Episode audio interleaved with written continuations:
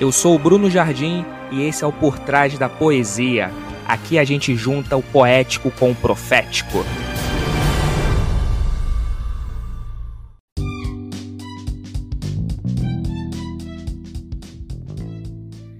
Olá pessoal, sejam bem-vindos a mais um episódio do nosso podcast o Por Trás da Poesia. E hoje ele tá para lá de especial eu consegui aqui reunir três convidados que se o teu 3G, 4G, tua internet não tiver boa, não vai carregar esse episódio não, de tão pesado que ele é. Hoje a gente vai estar tá falando aqui com o Daniel Araújo, o Pax, o pastorzão, o Bispo Hermes Carvalho Fernandes e o pastor Cecílio Carvalho Fernandes sobre secularismo, o mundo dentro das igrejas. Olha só que tema sensacional com convidados espetaculares. Eu quero convidar aqui, começar né, a apresentação, pedir aí pro nosso amigo Daniel Araújo. Cara, que alegria ter você aqui no podcast Por Trás da Poesia. Fique sabendo que a casa é sua, fique à vontade. Pode abrir a geladeira, pegar um, uma comidinha se quiser acompanhar. Tamo junto, pastorzão. Até porque, né, pastorzão? Você é um convidado de peso, cara. Então, fica à vontade. Respeito, pastor Hermes. Ó, o, Bruno tá careca de saber que eu não gosto dessas brincadeiras. Quero agradecer o convite. Hermes, eu tô muito feliz, cara, de poder interagir ao vivo. Eu sou fã desse cara. Muito bom, muito bom. Tô emocionado aqui. Vou até segurar, viu? Obrigado pelo convite. é isso aí, pastorzão. Poxa, falando do Bispo Hermes, para mim também é um prazer tê-lo aqui com a gente. Ele que é o meu pai na fé meu mentor, aquele com quem eu tenho a honra de servir ali na Igreja da Reina. E é bom demais. Tenho certeza que ele vai estar colaborando, cooperando e dando uma aula aqui pra gente acerca do assunto secularismo. Bispo Hermes, bom demais tê-lo aqui no Por Trás da Poesia, hein? A casa é sua também. Eu saldo a amada igreja com a santa e gloriosa Pax é bom estar aqui com vocês, bom conhecer, bom conhecer aí o Pastorzão, eu já acompanho o Pastorzão já há alguns anos e sou fã, viu, o Daniel? Gosto muito obrigado. do seu trabalho. Já até com, já compartilhei vários dos seus vídeos e curto realmente demais e fiquei obrigado. super contente com o convite reunindo aí vocês três, eu sou aqui, eu sou o quarto homem da fornalha, né? Então já tem aí o Daniel, o Sadraque, o Mesaque. É, faz sentido. É isso aí, Bispo Hermes. O time hoje tá de peso aqui. E aproveitando aqui para fechar né, o nosso time de ouro, Pastor Cecílio, diretamente de Portugal. Fala aí, meu amigo. Bom demais ter você aqui com a gente, hein? Olá, Bruno, como é que você tá? Tudo bem? Olha, tô feliz demais de estar aqui contigo no podcast Por Trás da Poesia, hoje falando sobre esse assunto tão legal e importante que é o secularismo dentro da igreja. Vai ser um prazer estar com você e também com, com Hermes Fernandes e com Daniel Araújo. Tenho certeza que isso aqui hoje vai pegar fogo, Brunão. Maravilha! E pastor Cecílio, já que você foi o último a se apresentar, você vai ser o primeiro a falar. Os últimos serão os primeiros. Fala pra gente aí um pouco o que é esse secularismo, pra gente começar a entrar no assunto. É, o nome em si do secularismo é pouco compreendido. As pessoas deram uma nova conotação a secularismo ao longo dos anos. Porque o secularismo em si ele nada mais é do que a, a forma que foi encontrada, o princípio que foi encontrado para realizar a separação entre o, a instituição do governo da instituição religiosa. Houve aquele período em que a igreja e, e, e, o governo andaram muito misturadas e tudo, e que a igreja tinha um poder dentro do governo e vice-versa. Então, o secularismo foi esse princípio que estabeleceu essa divisão. Existe o governo, existe o Estado e existe também a igreja, existe o teor religioso, espiritual. Mas ao longo dos anos, esse termo secularismo acabou tendo uma outra conotação, que foi o sentido de colocar dentro da igreja princípios mundanos, o que as pessoas chamam de secular ou secularizar a igreja. E é interessante, pastor Cecílio, você falar neste sentido original sobre a importância de haver essa separação do Estado laico para a igreja e, e tudo mais, né? E aí, falando dessa questão do mundo dentro da igreja, vou pedir aqui para o Daniel Araújo, já que ele é um cara mundano, falar para a gente sobre isso. Fala aí, Pax. Carne pura.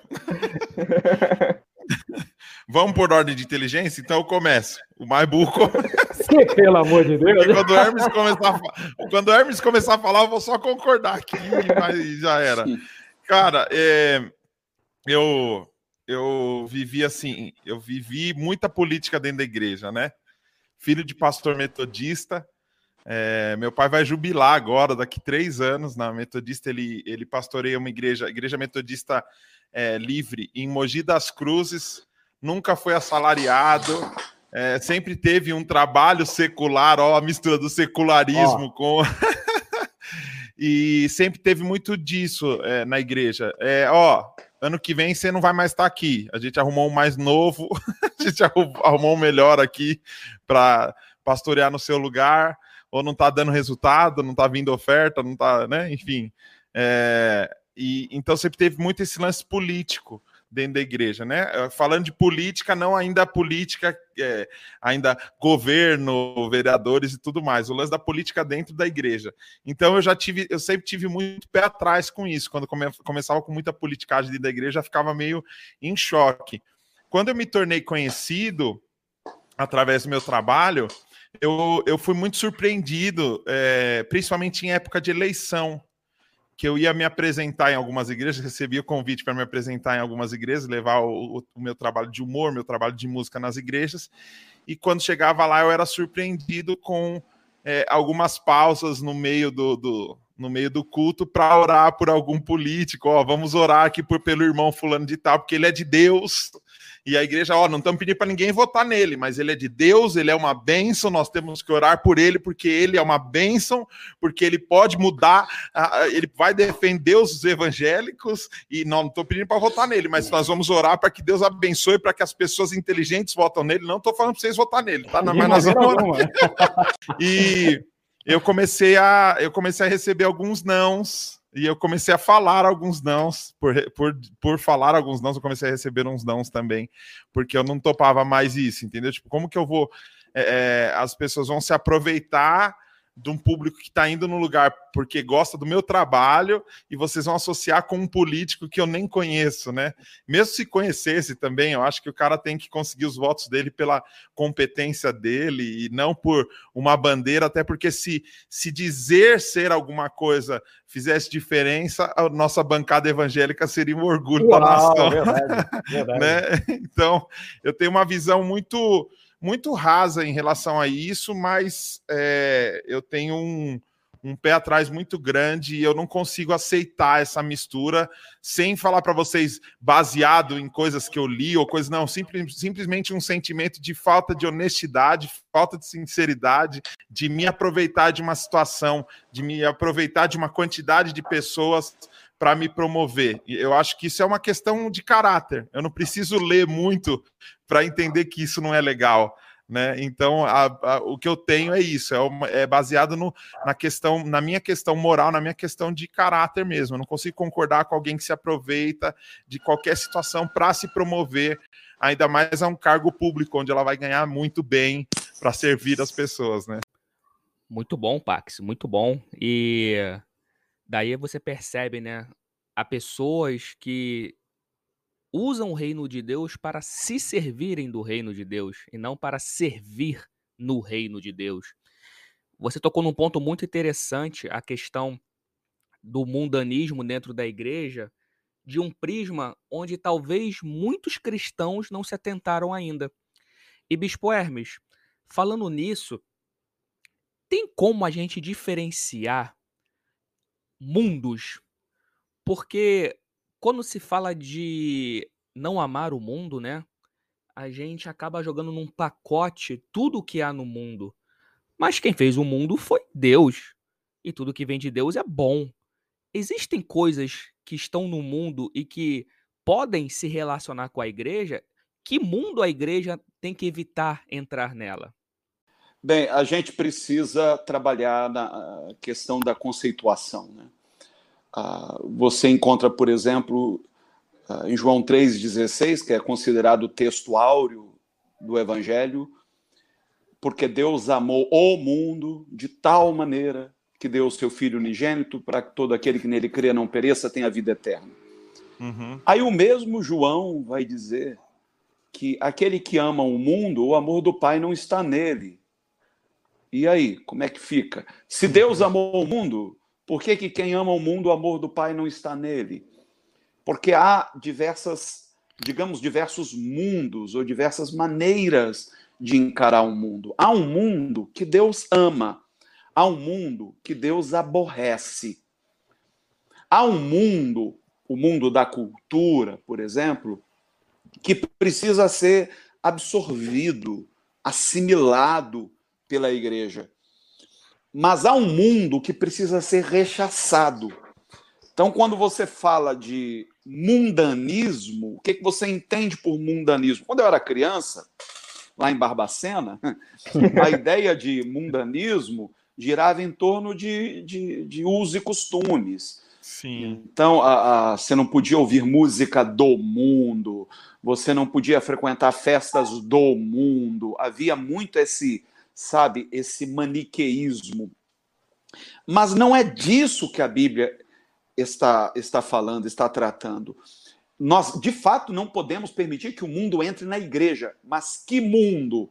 Isso. Por exemplo, quando o, o, Pax falou aí sobre política na igreja, e ele não se referiu à política partidária, ele se referiu à política eclesiástica. Sim o que tem muito, principalmente dentro das chamadas denominações históricas. Jesus disse que entre nós não seria assim. Quer dizer, nós não estamos num jogo de poder para ver quem é maior. Quando, quando a, a mãe de Tiago e João né, se apresentou a Jesus fazendo lobby pelos filhos uhum. e dizendo: Senhor, uhum. quando, quando você vier no seu reino, reserva aí um lugar especial à sua esquerda e à sua direita para os meus dois filhos, porque eles têm estado contigo todo o tempo. E Jesus disse: Ah, você não sabe o que está pedindo. Você não sabe com que batismo eu vou ser batizado. Uhum. Agora, a, quanto a, a, decidir quem vai estar à minha esquerda e à minha direita, isso já não compete a mim. Isso já está determinado pelo Pai. Aí Jesus aproveita o gancho para dar uma lição aos discípulos. Ó, entre vocês não vai ser assim. Quem quiser ser o maior, tem que ser o menor. Quer dizer, a, a proposta do evangelho vai na contramão do mundo. Uhum. A, a, ideia que predomina no evangelho é a ideia do serviço. Serviço a, que é fruto do amor. Quer dizer, é o amor que me move na direção do interesse comum. É o amor que me faz ir ao encontro do outro. Eu não estou em busca de holofotes, eu não estou em busca de, de, de, de, de, de nenhum interesse inconfessável. Eu tenho que viver em função do bem comum. Então, quando eu abro a guarda, quando eu me rendo ao espírito do mundo, quando eu entro numa queda de braço para ver quem tem mais influência, quem tem mais poder, quem fala mais alto, eu permiti que o mundanismo entrasse na igreja. Uhum. Isso não tem nada a ver uh, secularismo. Eu particularmente acredito que o evangelho ele precisa se libertar um pouco do ranço religioso, porque originalmente ele não era uma proposta religiosa. Até os termos usados no Novo Testamento não são termos religiosos, são termos apropriados pela, pela, pelo movimento cristão e, e, e oriundos do mundo civil. Por exemplo, a, a, quando você vê aquela expressão Jesus Cristo é o Senhor, para nós tem uma conotação religiosa. Mas no original, Senhor é Kyrios, que era um termo atribuído exclusivamente ao imperador romano. Então, dizer que Jesus Cristo era o Senhor era o mesmo que insurgir-se contra a autoridade do imperador. Era assumir que Jesus era para nós o verdadeiro imperador, o verdadeiro rei. Por isso a igreja foi tão perseguida. Então, termos como presbítero, uh, diácono, bispo, não eram termos religiosos, eram termos oriundos da organização civil, porque a proposta da igreja era uma proposta social, subversiva, revolucionária. Com o tempo, ela foi se tornando uma proposta religiosa. E o pior, que com isso, ela se deixou adestrar pelo sistema. A religião, como diria o Karl Marx, é o ópio do povo. Napoleão Bonaparte dizia que ela serve a um propósito: manter as pessoas calmas. Por que, que o Estado hoje subsidia as igrejas? Porque as igrejas mantêm as pessoas calmas. Quer dizer, essa versão pervertida do evangelho, que tem sido pregada hoje, só serve para entorpecer as pessoas. Só serve para manter as pessoas submetidas, subservientes ao Estado. Então, Bonhoeffer ele dizia que o evangelho precisa passar por uma depuração e se tornar em algo secular. Veja, o que seria um cristianismo secular? Não é um cristianismo rendido ao mundanismo, não. É um cristianismo que resgata a sua essência. É um cristianismo que deixa de ser cristianismo e passa a ser, de fato e de verdade, evangelho. É nisso que eu creio. Uau, interessante isso, né? Diferenciar secularismo de mundanismo. Um cristianismo secular, então, é um cristianismo que resgata a sua essência, que inclusive deixa de ser cristianismo e se transforma em evangelho. Já um cristianismo mundano, ele se corrompe e se conforma. Muito bom. E Pax, como é que você vê essa questão da cultura? A cultura popular.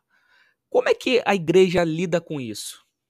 É, eu não sei se eu, eu acho que o, o Hermes pode depois me responder isso, mas eu vejo que a, a igreja tem. É, a igreja, ela sempre lutou, pelo menos o que eu vivi, ela sempre lutou contra a cultura. Sempre contra a cultura. Então, é, é, é aquele negócio, não. É, Coelho da Páscoa é do mal. Papai Noel é, é, é, é do Satanás, né? É, carnaval é a festa da carne. Então, é, sempre a igreja sempre demonizou muito as coisas e tudo sempre muito. É, é eu perdi bastante seguidores na, na, há quatro vídeos atrás no Pastorzão que eu postei falando um texto que crente não assiste Big Brother Brasil e no final eu tô torcendo pro Babu e eu tô assistindo.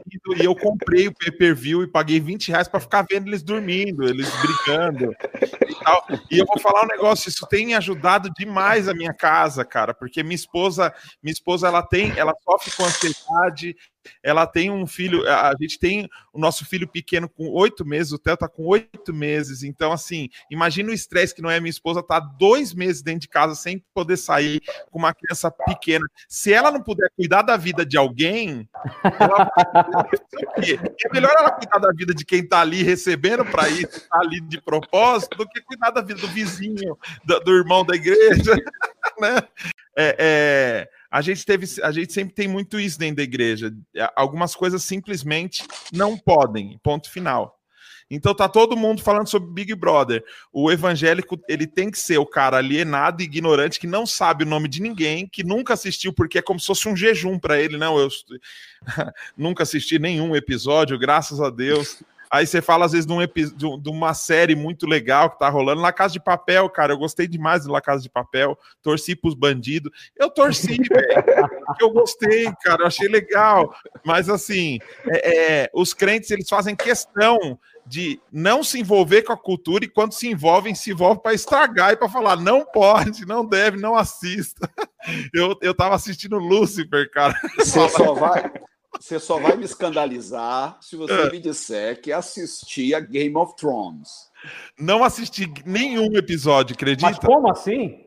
Não, você, mas você acredita? Ah, eu, eu não acompanhei Game of Thrones. Ah. Eu, sempre que eu tentava acompanhar, enfim, por algumas razões eu acabei não acompanhando. Mas me, me chamaram para participar de um debate na televisão sobre essa questão. Ah. Vários pastores. E teve colega que disse que assistia Game of Thrones, mas quando rolava uma cena mais picante, Ele fechava os olhos. Ele trocava de canal. Então. sinceramente, isso né? me soa. É, isso me soa tão hipócrita. Tão Sim. hipócrita. Porque uma coisa, tá? É, veja, você não vai consumir pornografia. Uma coisa que coisifique o ser humano, sabe? Que torne uhum. o ser humano apenas um objeto a ser consumido. Outra coisa, a, a, é uma nudez que está dentro de um contexto. Sim. Sabe? Você não está assistindo aquilo em busca de um, de um prazer, de um, uhum. sabe, para descarregar a sua libido. Nada. É uma história e de repente surge uma nudez. O que, que você faz? Fecha os olhos? Quer dizer, a é. gente não sabe lidar com isso. E o mais interessante é que esse tabu que a gente tem com, com a nudez vem da era vitoriana. É coisa relativamente recente. Na, na igreja primitiva, as pessoas se batizavam nuas, pelo, sem nada. Jesus se batizou nu.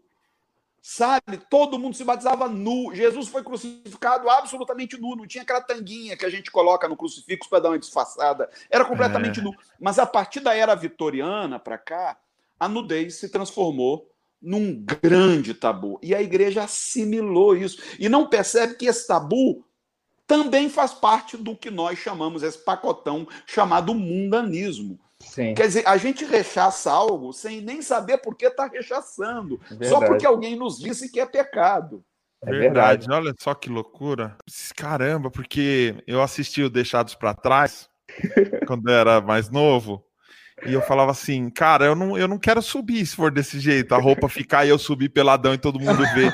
Porque, mano, nem eu gostaria de ver isso. Seria cena do inferno. Né? Tipo, não, velho. Não, não, mas cara. aí você iria num corpo glorificado, que nas, é... partes, nas suas partes íntimas tem um brilho e nada aparece.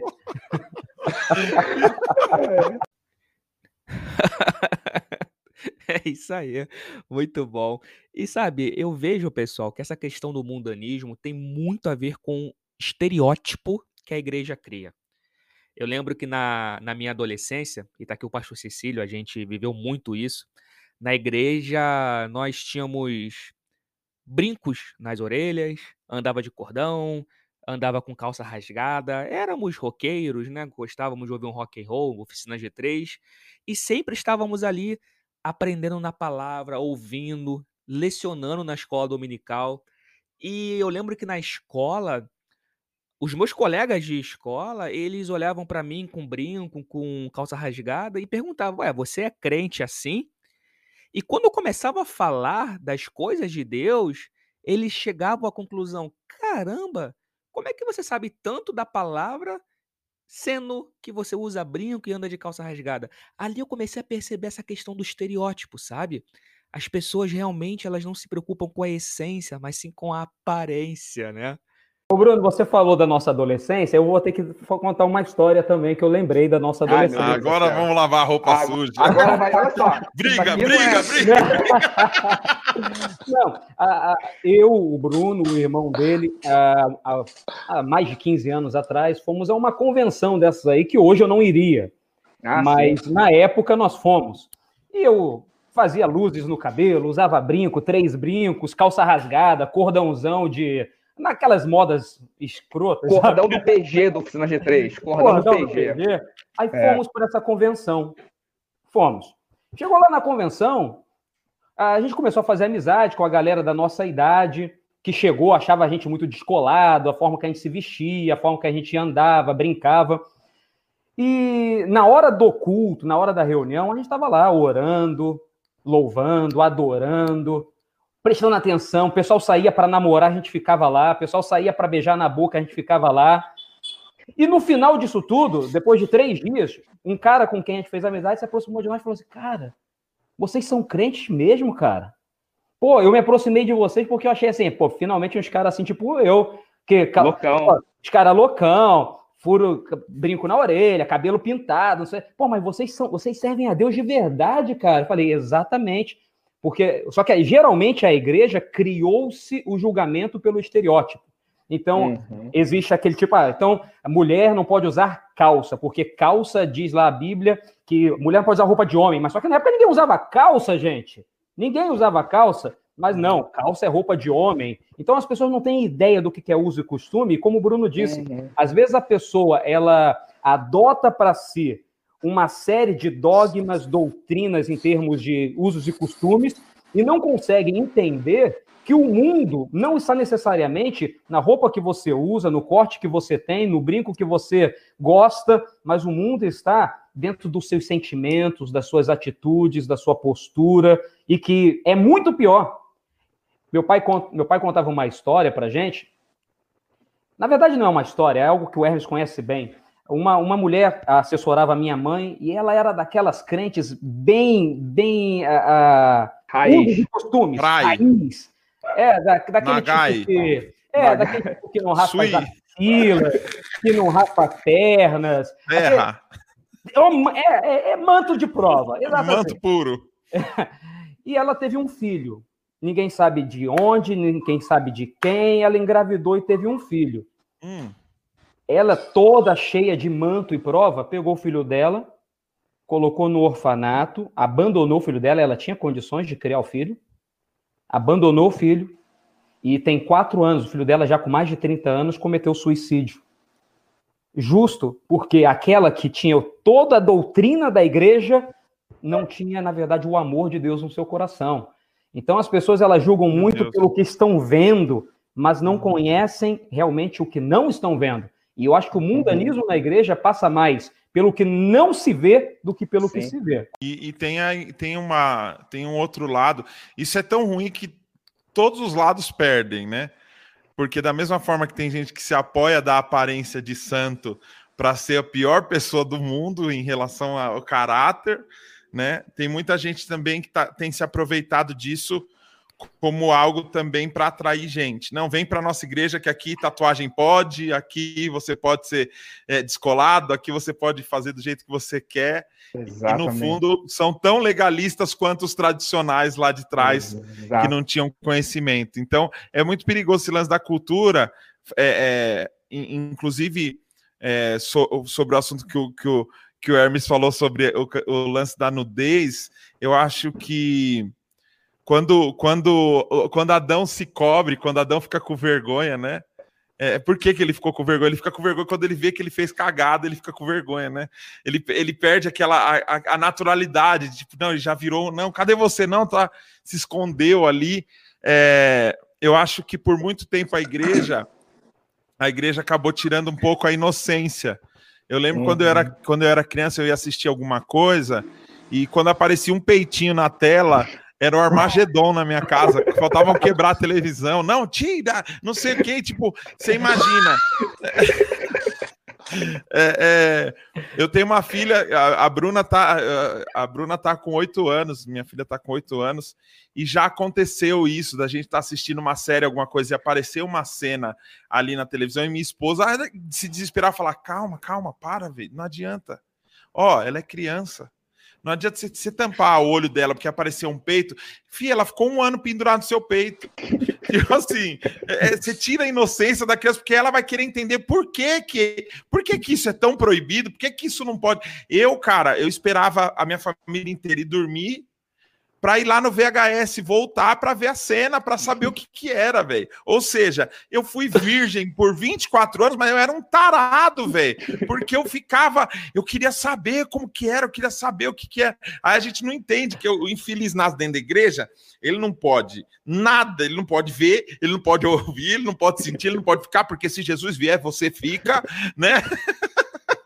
E aí, não, é só quando casar. Cara, olha, olha a prisão na mente da pessoa. Depois a gente não entende porque que tanta, tanta molecada hoje, cara, onde eu conheci minha esposa, do grupo de jovens, sem brincadeira, do grupo de jovens onde eu conheci minha esposa, eu acho que eu conheço três, se eu não me engano, três casais do grupo de jovens inteiro da igreja onde eu conheci minha esposa. Três casais estão casados até hoje.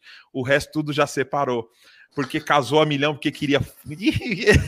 e casava, porque não é isso que resolve, porque assim você burla o sistema de Deus, né? Porque você vai falar: Ó, oh, Deus, eu tô aqui, mas ó, eu casei.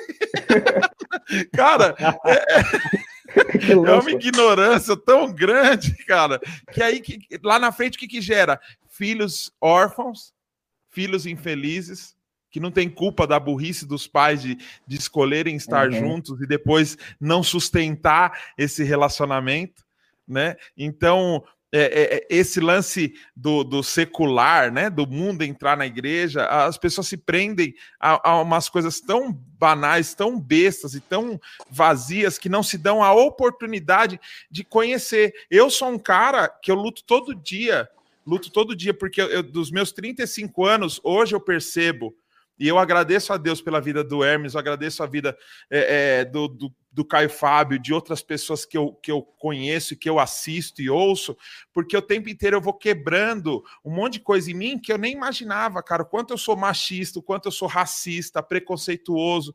Mano, eu, eu tinha medo de. Eu tinha medo de Nossa Senhora, velho. Se eu visse na casa de alguém a, a, imagem, eu já ficava em choque, eu queria quebrar. Eu vim de uma igreja. A, a igreja que eu me batizei com 12 anos de idade tinha um culto especial de quarta-feira, pastor, que eles quebravam as coisas, quebravam terço, quebravam o santo santos e tal. E sempre tinha aquelas paranoias do crente falar que viu o santo se mexer, que viu uhum. não sei o que uhum. falar, e aqueles negócios Ghostbuster pra caramba. É. Eu não eu, o que eu não assistia na TV dessas coisas que eu tinha medo, eu via dentro da igreja. Então, assim, é, é um preconceito tão grande Verdade. que a gente não percebe que já está carregado dentro da nossa mentalidade, da nossa cabeça. A gente, a gente não tem. É, é nós evangélicos vemos falando que somos perseguidos, ai, o evangélico está sendo perseguido perseguido, mas a gente não pensa duas vezes na hora de usar o espírita como demoniado, o, o, o cara da Umbanda, do candomblé como do, do satanás. A gente põe peste em todo mundo, mas na hora que alguém fala que crente é alienado, que crente é chato, que crente é burro, a gente se ofende.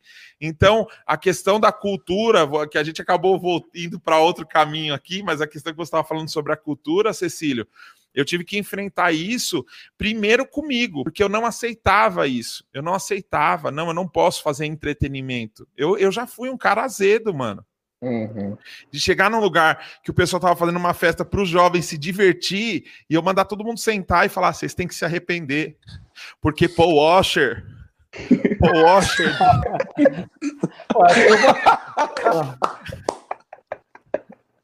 estão vindo a passos largos para o inferno, porque o, o, o, crente de hoje quer parecer a Britney Spears, mas não quer parecer com Jesus. Cara, um, um discurso chato, um discurso que não. Mano, só deixava as pessoas mal. E lá onde era para elas se divertirem, ter um momento legal, só cobrança, só julgamento. Aí que, que acontecia? Acabava o evento, o povo ia pra balada, enchia cara, usar droga, comer, comer pessoas. Porque assim, é, eles precisavam disso. Mas uhum. o, que, o uhum. mais importante é que eles aprenderam. Que eles no sábado saíam para fazer os rolês, fazer as coisas dele, no domingo era só vir chorar, porque Deus perdoava de novo. Então, é, é, acaba sendo vazio do mesmo jeito. Eu já tive várias coleguinhas de sala que era mais cabeluda, que tinha saião, que, que era crente, mas era mais sem vergonha na hora de trocar uma ideia, não sei o quê, porque ela ficava, ai, para, tal. Mas se você desse uma ideia, não importa quem, velho, levava a menina embora entendeu? Então, tipo, é, é, eu acho que assim, a gente está sempre querendo burlar o sistema, né? Com Deus também a gente está querendo burlar o sistema, uhum. né? A gente está fazendo as é. coisas. Não, é, é dá para negociar, ó, Deus, pô, casei no cartório aqui, ó, quarentena não dá para fazer é, a cerimônia religiosa, mas tô liberado, né, pai? Já assinei na... eu, eu acho que eu acho que de certa forma essa epidemia tá fazendo muito crente engolir seco seu orgulho, que falou tão mal de desigrejado que agora todo mundo é desigrejado por causa dessa epidemia, para entender. para entender que, cara, é muito maior do que um prédio, é muito maior do que uma lista de regras, é muito maior do que não tem que ser desse jeito.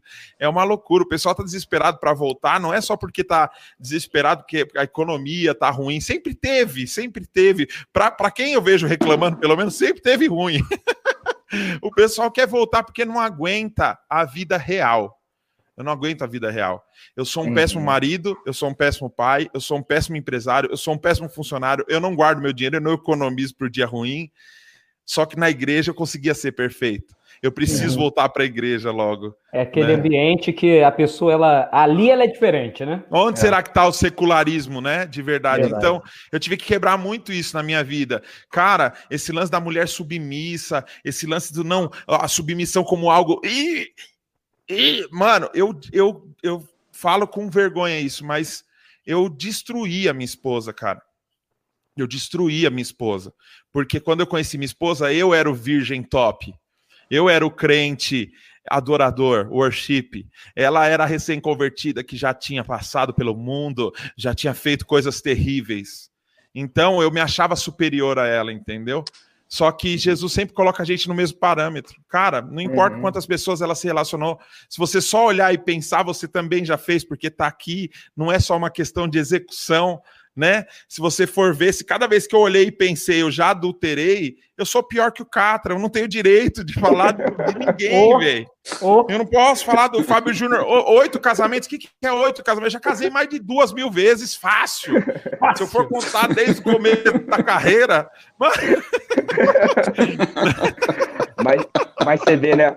Essa, essa questão, né, jogar aqui a bola para o Bispo Hermes, você vê como é que essa religiosidade, a religiosidade, ela castra a nossa autenticidade. Você Sim. imagina, o, o, o Pax não sendo um Pax, tipo, o que ele tem de dom, que é fazer o bom humor, trazer a comédia, trazer, salvar pessoas da depressão com o trabalho dele, que ele ajuda muita gente a se livrar desse mal. Você imagina se ele deixasse com que a religiosidade de alguma maneira fosse castrando e uniformizando, né? Olha que interessante, porque a Bíblia fala para não a gente para não nos conformar com o mundo, né? Não adotar a forma do mundo. Mas a igreja uniformiza todo mundo, todo mundo fica um soldadinho de chumbo, é a mesma coisa. Como vai ter transformação com todo mundo igual? A gente fala sempre, né, que a palavra de Deus ela age pela metanoia, né, que é a expansão da consciência. Pá, você se expande. Mas hoje a galera tá na paranoia, é tudo muito louco, é tudo muito o medo, né? Então, é, é, quando você é autêntico, você vai ao mundo como a, a, geografia, o espaço, mas ali no mundo você consegue realçar o reino de Deus, né? Você consegue trazer dali valores do reino.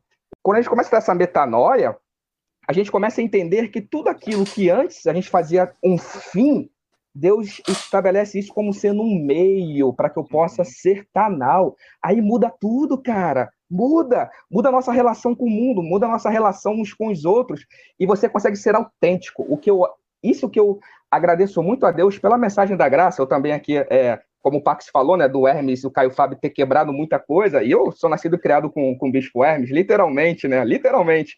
Então percebo que durante a minha evolução de vida, eu pude transitar tanto no mundo, né, lá fora, empresa, trabalho, coisa, igreja, mas para mim tudo é o reino de Deus. Eu não sou uma coisa na igreja, outra coisa no mundo. Eu sou o que sou pela graça de Deus em qualquer ambiente. Mas isso é o quê? Fruto de uma graça, fruto de uma consciência, fruto da palavra, fruto de uma metanoia e de mais do que isso, de ter autenticidade como ponto de partida para Deus ir nos aperfeiçoando.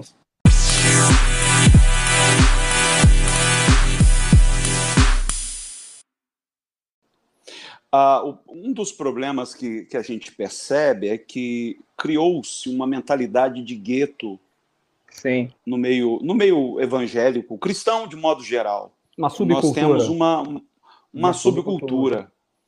Nós temos um dialeto, um dialeto que só nós entendemos. É. A pessoa lá de fora boia. Uhum. Uh, até, a, até as canções que são entoadas Incendeia, incendeia você, a noiva. Se, é, se você parar para ouvir, você diz, cara, não faz o menor sentido esse negócio. É um mantra, aí. né?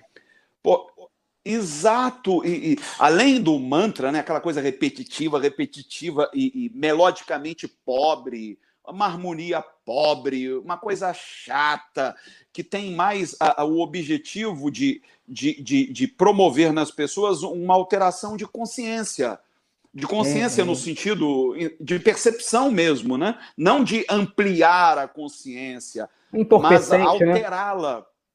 Exato, exato. Tem, tem, isso está comprovado. A psicologia e a neurologia comprovam isso.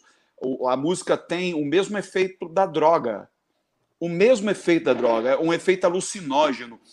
Então, as canções hoje não são entoadas para promover consciência, para promover senso crítico, não é um louvor, uma adoração realmente a, a, a, que parte de uma percepção de quem é Deus. Uhum. Não, é, é uma coisa antropocêntrica, sempre voltada para o bem-estar do ser humano. É uma coisa, muitas vezes, que carrega a, uma espécie de legitimação de certos sentimentos, como rancor aquela coisa de quem, quem me viu passar na prova agora vai ter que me aturar, é a, teologia do Zagalo, né? vai ter que me engolir e vai ter que me aplaudir. Então é uma mentalidade completamente anticristã. Uhum. Eu acho que é, eu acho que a igreja precisa rever sua postura. A igreja, em vez de se tornar crítica de outros segmentos sociais, de outras tradições religiosas, ela, ela precisa passar por uma autoanálise e ver onde ela errou. Será que o Deus que nós temos retratado nas nossas canções, nas nossas homilias, de fato é o Deus revelado em Jesus? Ou é uma caricatura mal acabada? Por exemplo, a, a, o, o Daniel faz, faz humor.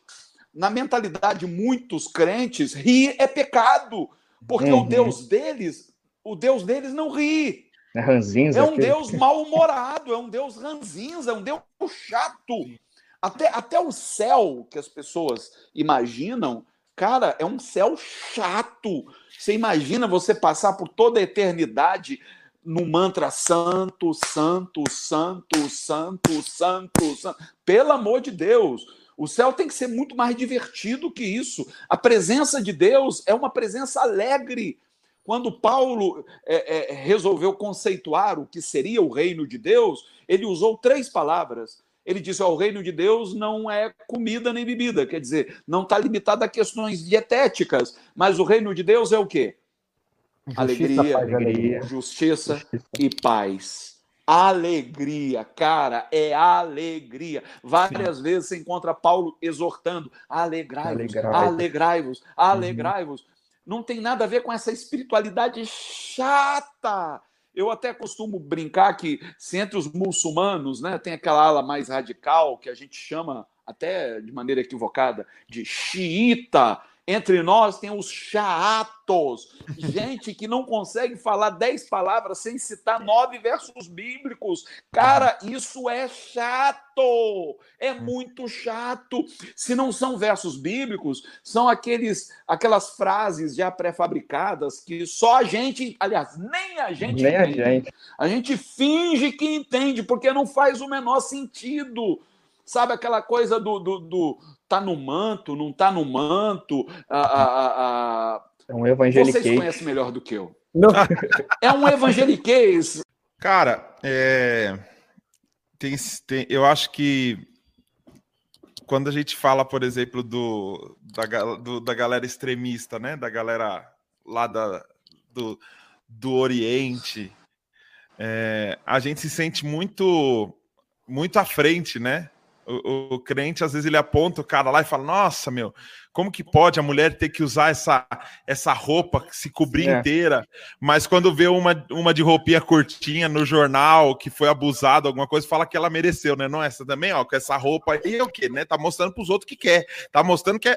Então, na verdade, assim, é, é, eu acho que o, o Brasil, é, se, se a gente for analisar é, é, com, essa, com essas seitas e com, essas, é, com esses extremismos lá de fora, a gente talvez deu um passo só à frente, um passo, talvez um passo pequeno à frente. A gente já se acha, não, eu já fui liberto, as escamas já caíram do, dos meus olhos.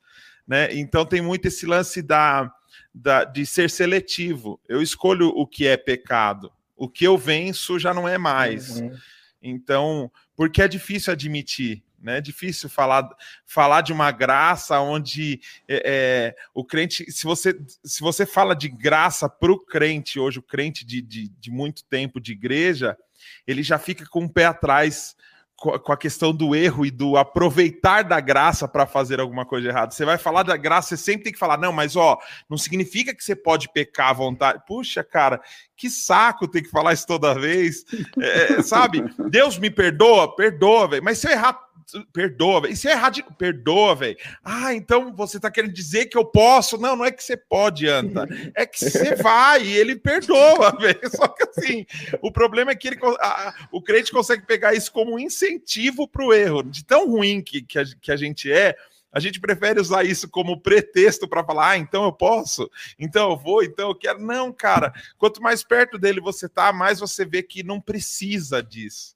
Você não precisa maltratar ninguém, você não precisa levar vantagem com ninguém, você não precisa ser aquilo, você não precisa, velho.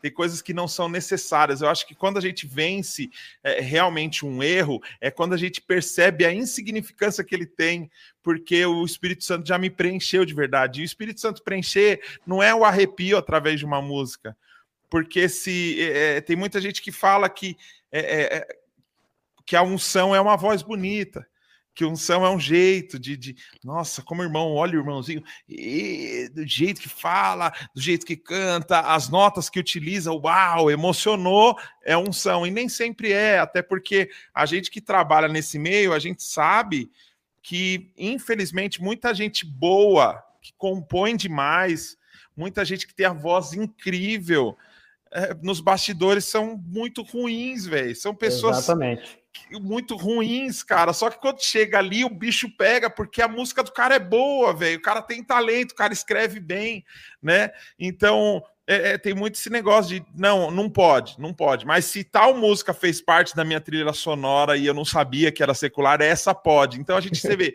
a gente vai, a gente vai selecionando é. o que é e o que não é. Eu vi, eu vi meu irmão quando eu era criança, eu vi meu irmão quebrando CDs de, de ACDC, Iron Maiden, que ele gostava, porque não, é do demônio e agora eu sou crente, eu não posso. É, é, é tosco demais, cara, porque eu acho que se os seus olhos forem bons, todo o seu corpo é luz, né? É muito louco, porque eu, eu cara, eu quando eu parei de, de ir atrás de ritual e falei, eu não quero mais saber de mais nada de ritual, eu quero, eu quero encontrar Deus na, nos detalhes e nas, nas coisinhas, às vezes, mais improváveis. Cara, eu tenho encontrado Deus em cada lugar maluco, velho. Às vezes assistindo um filme, nada a ver, às vezes assistindo uma série. É cara, você é louco, velho. É, é, às vezes eu assisto um negócio que eu falo, caramba, olha onde você se enfiou, velho.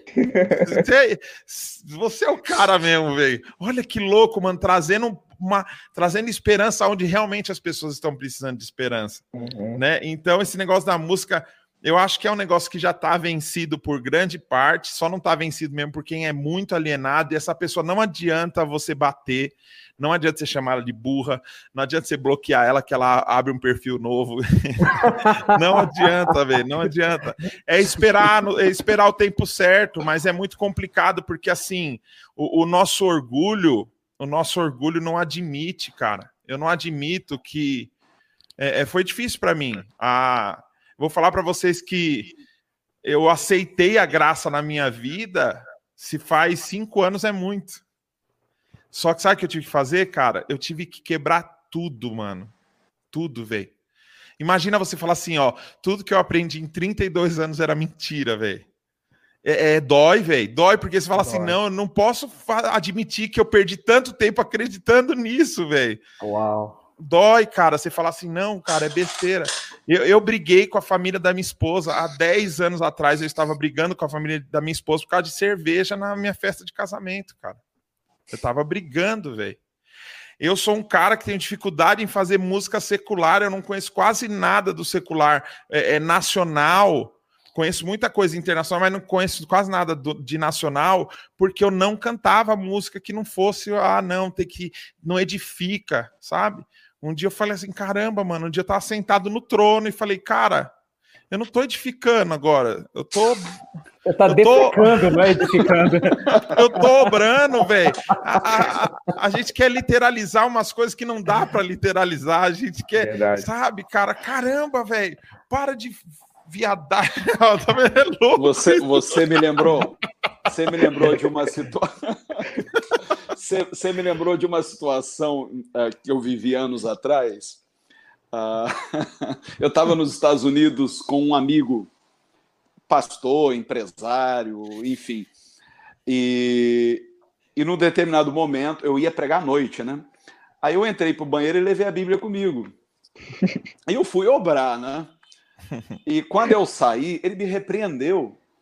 Falou, irmão, você não tem reverência com a palavra de Deus? Foi, ah, qual é o problema? Você estava no trono lendo a Bíblia, irmão. Isso é, isso é falta de respeito, é falta de temor. Eu, tá bom, desculpa. Quando foi a noite que eu trouxe a palavra, cara, o Espírito Santo veio de uma maneira tão gloriosa e as pessoas foram tão tocadas, inclusive ele. E ele uhum. chorava e depois do culto ele chegou para mim, cara, uau, como Deus te usou. Eu olhei para ele e disse: Adivinha onde ele me deu essa palavra? Muita fé. Sua palavra. Então. Teve um aroma diferente, só é. Mas é incrível. As pessoas querem marcar audiência com Deus, né? Elas querem, elas querem usar e dizer: não, Deus só vai me dar inspiração assim, assim, assado não entenda que esse orar sem cessar, na verdade, é deixar um stand-by, né? Eu tô conectado o tempo todo, a hora que Deus quiser falar, a anteninha está Cê... conectada e vem. Você é, vê, você vê, Bruno, hoje ainda a, a, gente vive como no Velho Testamento. A gente ainda tem é, vícios de linguagem do tipo. A, primeiro que a gente, quando ora, imposta a voz, né? É. Amantíssimo Deus, eu entro na tua presença. Ué, você estava onde? Tem Sim. como fugir da presença de Deus? Uhum. E ainda tem aquela coisa de eu entro no, no santo lugar, depois eu atravesso o véu. Que véu? Porque uhum. se na cruz o véu foi rasgado, Hebreus vai dizer que ele foi removido. Não tem mais véu para atravessar. A gente vive na presença de Deus. É. A, nós estamos assentados nos lugares celestiais em Cristo, não é isso que Paulo diz em Efésios? Uhum. Mas a gente não consegue perder aquele vício. Por mais que você disse que conheceu a graça há cinco anos. Eu conheci a graça, Daniel, foi em 96, através de uma experiência envolvendo a minha filha especial, a Rayane. E olha quanto tempo tem de 96 para cá. E ainda assim, vira e mexe, eu esbarro em algum ranço. Eu me flagro fazendo alguma coisa que eu digo, cara, isso não combina com a graça. E isso é, a nossa luta, de né? religiosidade é que me aí. persegue. É. é isso aí. Exato. Quer dizer, na verdade, a gente entra, quando a gente conhece a graça, a gente entra num processo de depuração que parece que não termina nunca. Uhum. Você falou que uh, você lida com seu machismo, com seu racismo. Cara, só em você admitir isso já demonstra que esse processo se desencadeou na sua vida. Uhum. Porque uh, geralmente a gente, a gente não aceita, a gente não admite. A gente quer uhum. passar uma imagem de que está pronto, de que está no esquema. Sim, não está. Uhum. Vira e mexe, a gente ainda se mete numa roubada qualquer que uhum. traz à tona todo o nosso machismo, toda a nossa misoginia, toda Sim. a nossa homofobia. Demais. A gente disse que não é homofóbico. Ah, eu falei que eu falei, pastor, eu falei que viadagem agora há pouco.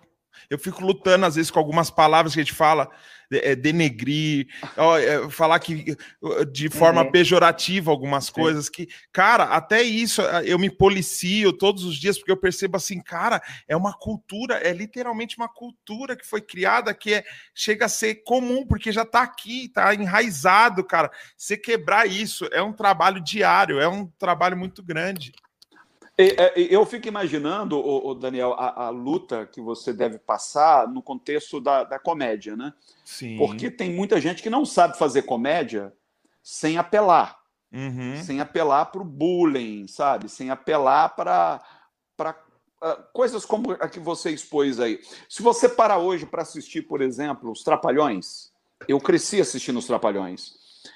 Hoje, quando eu paro para assistir no YouTube, eu digo, cara, como é que eu ri disso? Sim. Que coisa mais idiota. Sim. Então, quando eu vejo hoje o, o Didi Mocó zoando lá o Zacarias por ele ser gay, ou por ele ser nordestino, ou, zoando Mussum, o Mussum né? por ele ser negro.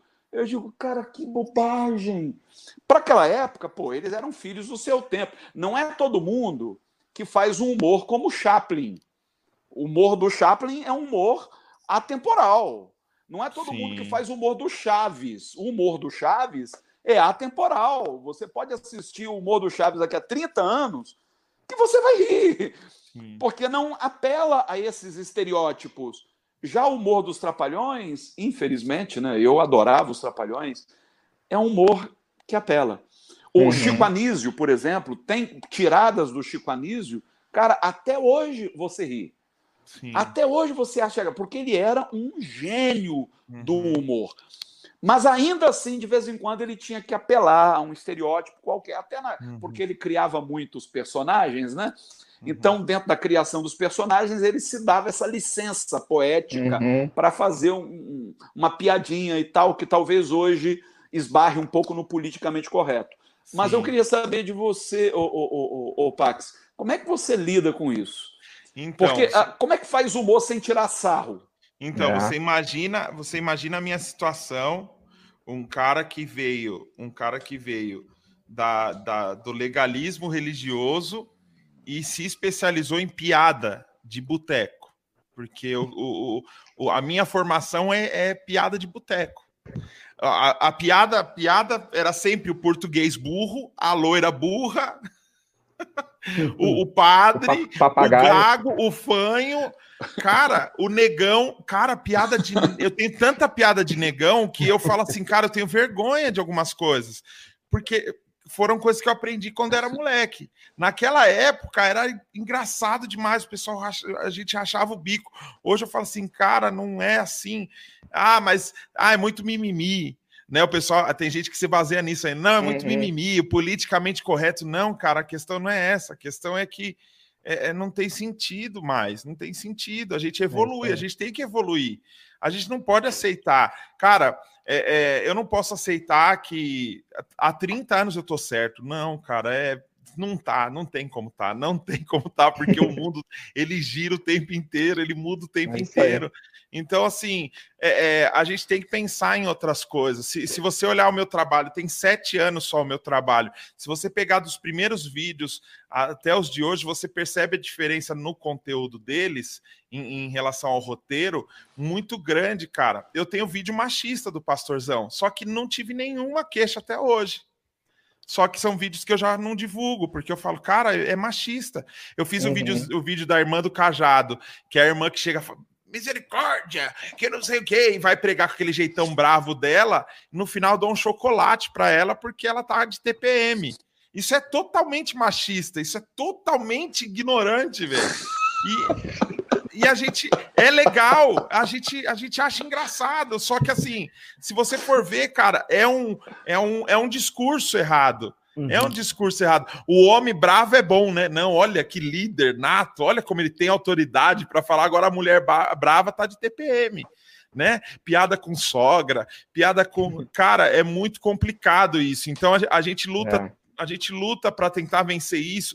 E eu acho que vencer não é simplesmente apagar e falar a partir de agora é, não falo mais, não ouço mais, não. É tentar entender a essência do negócio. Todo, todo uhum. trabalho tem sua essência. Eu preciso entender a essência. Sim. O que, que é engraçado? Qual que é a mecânica que é engraçada?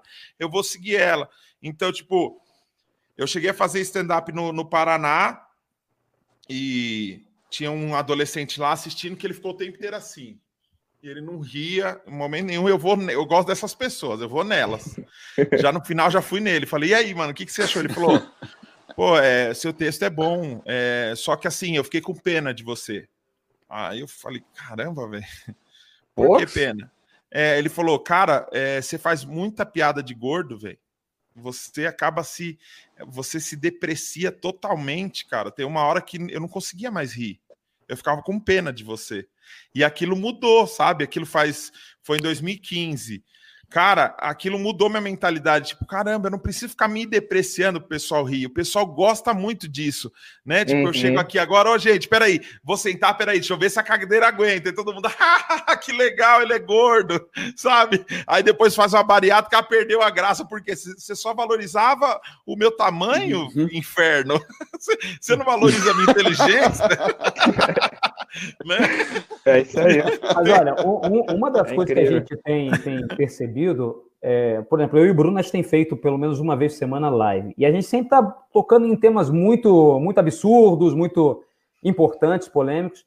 E a gente sempre repara que existe um grupo de pessoas que já tem a mentalidade formada para determinado tema e que quando entra numa live como essa, não, não entra com a mente aberta para evoluir não. ou para discutir um assunto. A intenção da pessoa é só combater o que Isso. você está dizendo. Uma pessoa, por exemplo, eu acho que de nós quatro, quem tem menos tempo de igreja é o Bruno, de 99 para cá, né, Bruno? Acho 99. que é 99 para cá. Já tem tempo para caramba, né? Já tem tempo para caramba, mais de 20 anos. verdade. Então, todos nós, a gente teve um modelo, a gente teve um, um, aprendizado, mas cada um de nós teve aquele momento que teve que. Calma aí. Será que esse é, essa é a direção certa? Será Exato. que isso aqui é ser discípulo de Jesus? Será que isso aqui é o que Jesus faria? Só que as pessoas elas simplesmente aceitam o conteúdo que lhe é passado se uhum. quer questionar. Bem, será que o que o pastor está dizendo realmente é o que Jesus faria? Será que o que é graça? Eu, algum tempo atrás, vocês terem uma noção, eu, eu preguei em uma igreja e não foi me dada oportunidade, o pastor titular não pôde, não pôde estar e eu preguei em dois horários. Quando acabou o culto e caiu para. O pastor estava pregando sobre é, é, os cinco pontos da. Estava pregando sobre reforma, reforma. E caiu para eu pregar sobre a graça. Gente, quando eu acabei de pregar, quando eu acabei de pregar, vários pastores, inclusive, que estavam lá, me procuraram e falaram, cara, hoje eu me converti. Hoje eu mudei de vida. Obreiros que estavam servindo uh, na, na, igreja, chorando, dizendo, cara, hoje eu me converti. Hoje uhum. eu entendi o que, que é graça.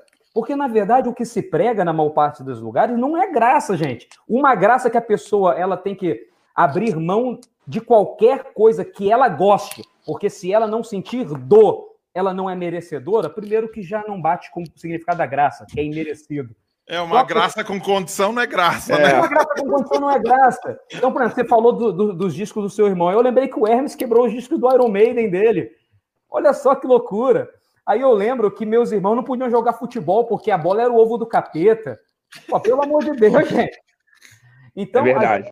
A, a gente. Só o fato da gente evoluir e entender o que é a graça, entender o que é ser discípulo de Jesus, só em estar aberto a evoluir, já é uma demonstração de, de, de intelecto e de fé enorme. Só que as pessoas que chamam, é, chamam superstição de fé, chamam é, dogma de inteligência, mas não é. Ser inteligente não é. Emoção de unção.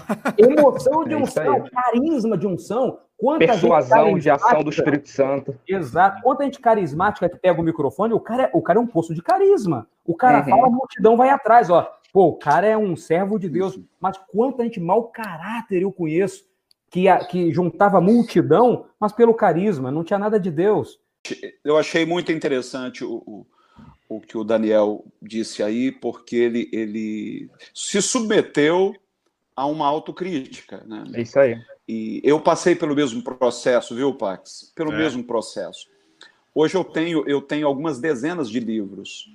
Uhum. E às vezes eu pego um livro meu e resolvo relançá-lo numa versão digital. Quando eu vou lê-lo, eu digo, cara, eu pensava assim. E livro assim de 10 anos atrás, de cinco anos atrás, de cinco anos para cá, eu, eu, já mudei. Eu pego memória do Facebook Sabe, do ano passado, excluo. O Facebook mostra uns negócios pra mim, eu falo, não, não fui eu não. Eu Esse fui hackeado. Acontece comigo. Acontece é comigo. Eu fui hackeado. Acontece comigo. Nessa não memória conheço. do Facebook, eu digo isso. Por que, que eu falei isso? É, Mas aí eu fico pensando, e daqui a cinco anos? Verdade. Será que eu vou ter a cabeça que eu tenho hoje? onde é que eu preciso melhorar? Onde é que uhum. eu preciso me aprimorar? Então, aquilo que Paulo diz, né? Examine-se o homem a si mesmo. Tem que ser um processo contínuo. Sim. A gente tem que se examinar assim dioturnamente, se depurar, se depurar. E quando perceber aquele rançozinho, tratar de eliminá-lo da nossa vida, se policiar, dizer, bem, isso eu não falo mais. Essa postura eu não adoto mais. E não ter vergonha de dizer que mudou de ideia. É isso aí. Eu acho interessante os caras que, que gostam de, de, de arrotar a santidade dizer eu sou. Parece até Jesus, né? Eu sou o mesmo ontem, hoje e eternamente. Não, eu não sou. Eu sou, eu sou uma metamorfose ambulante. Eu estou em plena mutação. E graças a Deus por isso. Sim. Porque eu não suportaria continuar sendo o que eu fui no passado. Mas Exato. eu acho, pastor, eu acho que é, a gente só deve se arrepender de algumas coisas que a gente fez e falou se a gente exerceu do, da influência para fazer as pessoas trilharem esse caminho, né? Então, por exemplo, quando você dá uma opinião e que você fala, nossa, eu não entendia de nada disso, cara. Hoje eu entendo muito melhor sobre isso. É legal. Agora, quando você se depara com, uma, com um pensamento ou uma opinião que você escreveu, ou que você postou, ou que você gravou, aonde você está falando para as pessoas, é isso aqui, é isso aqui, não importa, é isso aqui, já está determinado, é, é, e ponto final. Eu acho que é, o, é o, o, lance que o crente tem muito disso. É e ponto final, é a palavra é dogma, final. Né? É um Se dogma. For, já era. Eu, eu o, o, o, a, a frase que tornou o pastorzão conhecida, a, a, tornou o pastorzão conhecido é: você não é crente, não, você é moleque né? Essa é. frase tornou o personagem conhecido. Cara, eu não, eu vou te falar, eu já vi diversas pregações e ouvi diversas pessoas vindo falar para mim que eu não podia falar moleque, porque moleque vinha de Moloque. Moloque. E sei lá o quê. E eu tinha convicção, eu tinha convicção que era isso mesmo. E eu cheguei a pensar em, cara, vou excluir, eu não vou falar, eu não vou fazer, eu vou tirar, vou arrancar fora. Até que um dia eu resolvi fazer uma coisa, uma coisa simples, velho. Eu entrei no Google e comecei a buscar fontes confiáveis é que me provassem que aquilo era real. E aí eu vi uma frase assim, que eu achei até bonita essa frase, eu usei por muito tempo. Coincidência fonética, que só no Brasil moleque é moleque, moloque é moloque, em nenhum outro lugar tem essa coincidência. Então é paranoia, é piração, é. nossa. É. É, é, é. Aí eu falei, Mas cara, eu não precisava ter sido idiota por 20 e poucos anos, eu podia ter sido idiota por alguns segundos. Verdade. Então, isso, isso, é incrível. É o que eu convido. Eu convido as pessoas, cara, eu não quero convencer você de nada. Eu só quero que você pense, só isso, é mano. Pense. Tipo cara... assim, não sai. Cara, eu passo uma raiva com o grupo da família que meu Deus, eu falo, Deus, eu não quero isso para mim, velho, porque, tipo, é, é, é, é, aquele negócio dos sábios têm tantas dúvidas e os, e os ignorantes têm tanta certeza. É. Que eu acho que o problema é a gente ter certeza das coisas. É. Eu acho que é honesto eu falar, eu não entendo, não entendo, velho, não entendo sobre tal assunto, ponto, mas eu penso dessa forma, talvez eu mude. E aqui só uma consideração, porque é incrível. Eu vejo que a dúvida ela anda de mão dada com a lucidez, sabe? E a pessoa que ela é convicta, ela congela o pensamento. Ela vira um dogma. Ela fica dogmática. E é interessante porque Paulo, né, ele é de, eu acho que é preciso humildade para admitir, como Paulo falou, ó, quando eu era menino, eu agia como menino, é. agora sou homem, então agora eu ajo como homem. Ele percebe uma evolução. Eu recentemente, antes dessa quarentena, né, eu fiz uma série lá na igreja, eu preguei sobre autoconhecimento, né? E eu usei o Salmo 139, que fala que Deus nos sonda e nos conhece, né? Conhece uhum. nossos caminhos por trás e por diante, patati patatá. Eu falava que o autoconhecimento, ele vem através do conhecimento do alto, ou seja, o conhecimento de Deus. E que Cheio dos Deus... trocadilhos, né? Gosta, né? Não. Lembra aquele, lembra é aquele do, lembra aquele do, do Kenosis lá em Curitiba? Lembra, né? Do Kenosis? é. Então, é, porque quando Deus nos sonda, na verdade, não é para ele conhecer alguma coisa da gente. Ele, pô, ele me criou, cara. Ele é presciente, ele é onisciente, ele sabe tudo. Ele me sonda para eu conhecer sobre mim coisa que eu não sabia. E aí, quando eu vou nessa sondagem patrocinada pelo Espírito Santo, que lança a luz no meu interior, cara, eu me deparo com vários Jonas roncando lá no porão da minha alma. Eu falei, cara, Jonas, tu tá aí? Eu não sabia que você tava aí. Aí, no final, a conclusão que eu cheguei, que quando fala, né, é, guia-me pelo caminho eterno, né?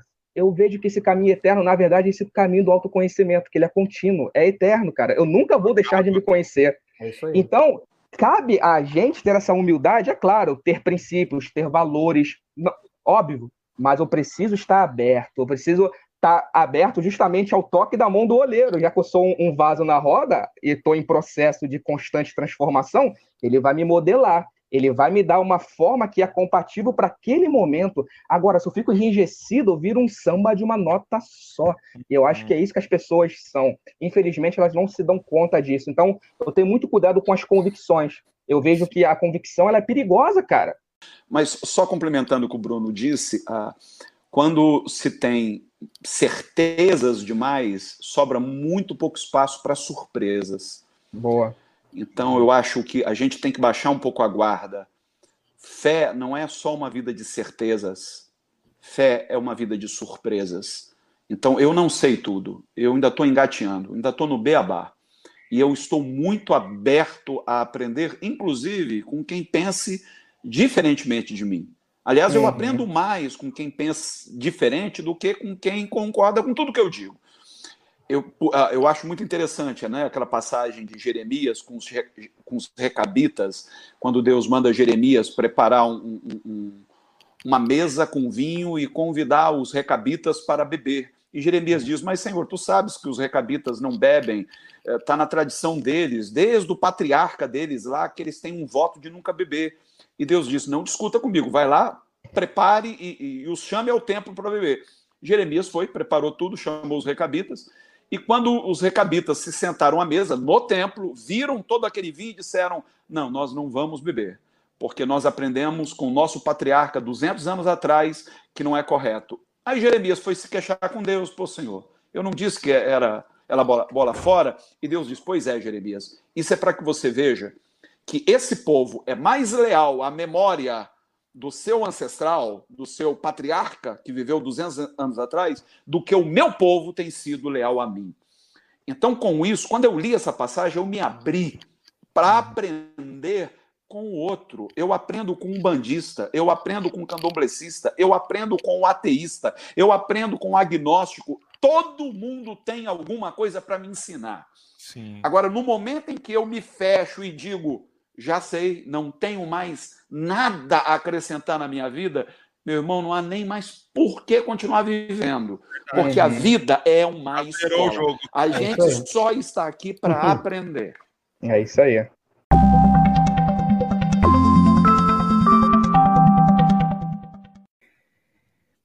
E isso, né, Bispo Hermes, é um golpe na nossa presunção de, da igreja achar que tem um copyright, o um monopólio do agir de Deus, né? É muito bom. E perceber o rastro da graça de Deus em tudo deveria ser o nosso desafio, né, pastor Cecílio? Eu lembrei de quando Paulo chega em Atenas e ele encontra lá aquele aquela escultura, né, aquele altar ao Deus desconhecido. E aí a galera lá e tal, aí Paulo usa uma escultura de um povo que era politeísta, tem um panteão de deuses.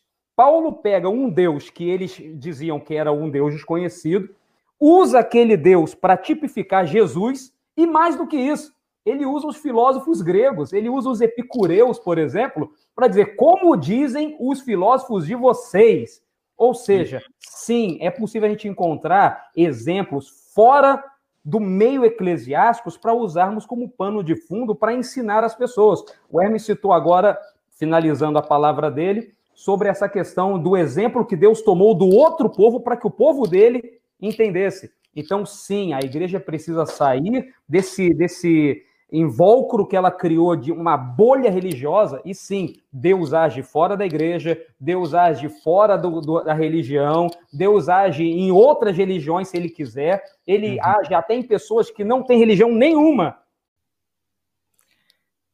e esse é o nosso desafio, né? Enxergar a vida através dos olhos da graça, através dos olhos de Cristo. Isso faz toda a diferença. Eu só tenho que agradecer, o nosso papo está chegando aqui ao fim, porque foi uma aula que nós tivemos aqui. Hoje tivemos um aprofundamento na palavra, na graça de Deus e não faltou graça no sentido de humor também, né? Isso que é muito legal, até porque Deus é engraçado, Deus é cheio de graça. Então só tem que agradecer ao pastor Cecílio, ao pastorzão, ao bispo Hermes. Brigadão mesmo, pessoal, porque foi maravilhoso ter vocês aqui no Por Trás da Poesia. Eu tenho certeza que a galera aqui curtiu bastante. Valeu, Bruno, pela oportunidade de estar aqui com vocês. Eu tenho certeza que esse conteúdo vai ser de grande valia para todos aqueles que estão participando e ouvindo aqui o podcast. E eu sei que vão sair mais abençoados. Foi um prazer também estar aqui ao lado do meu querido Hermes Fernandes, bispo Hermes Fernandes, meu irmão, e também do pastorzão Daniel Araújo. Uma alegria muito grande compartilhar desse mesmo ambiente. Olha, muito obrigado por todos vocês me terem dado essa oportunidade de estar aqui. Fiquem com Deus. Tchau, tchau. Obrigado pelo convite, viu? Foi Prazer muito foi nosso. E me edificou demais. Nos divertiu bastante e nos acrescentou conteúdo, com certeza. Foi bem legal mesmo. Obrigado, obrigado mesmo, mano. Um abraço, é. gente. Tchau, tchau. Um abração, tchau, tchau. bicho.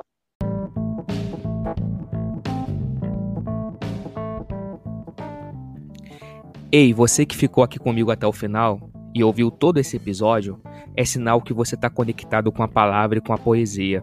E eu quero deixar um convite para você. Quero ter você mais perto. Então siga a gente lá no Instagram, brunojardim.com.br e lá faz um favor, entra no link da bio e acesse o grupo do Telegram, onde já tem centenas de pessoas que, assim como você, ama a poesia e a palavra de Deus, recebendo conteúdo exclusivo durante a semana. Beleza? Então até a próxima e um forte abraço. Tamo junto, pessoal.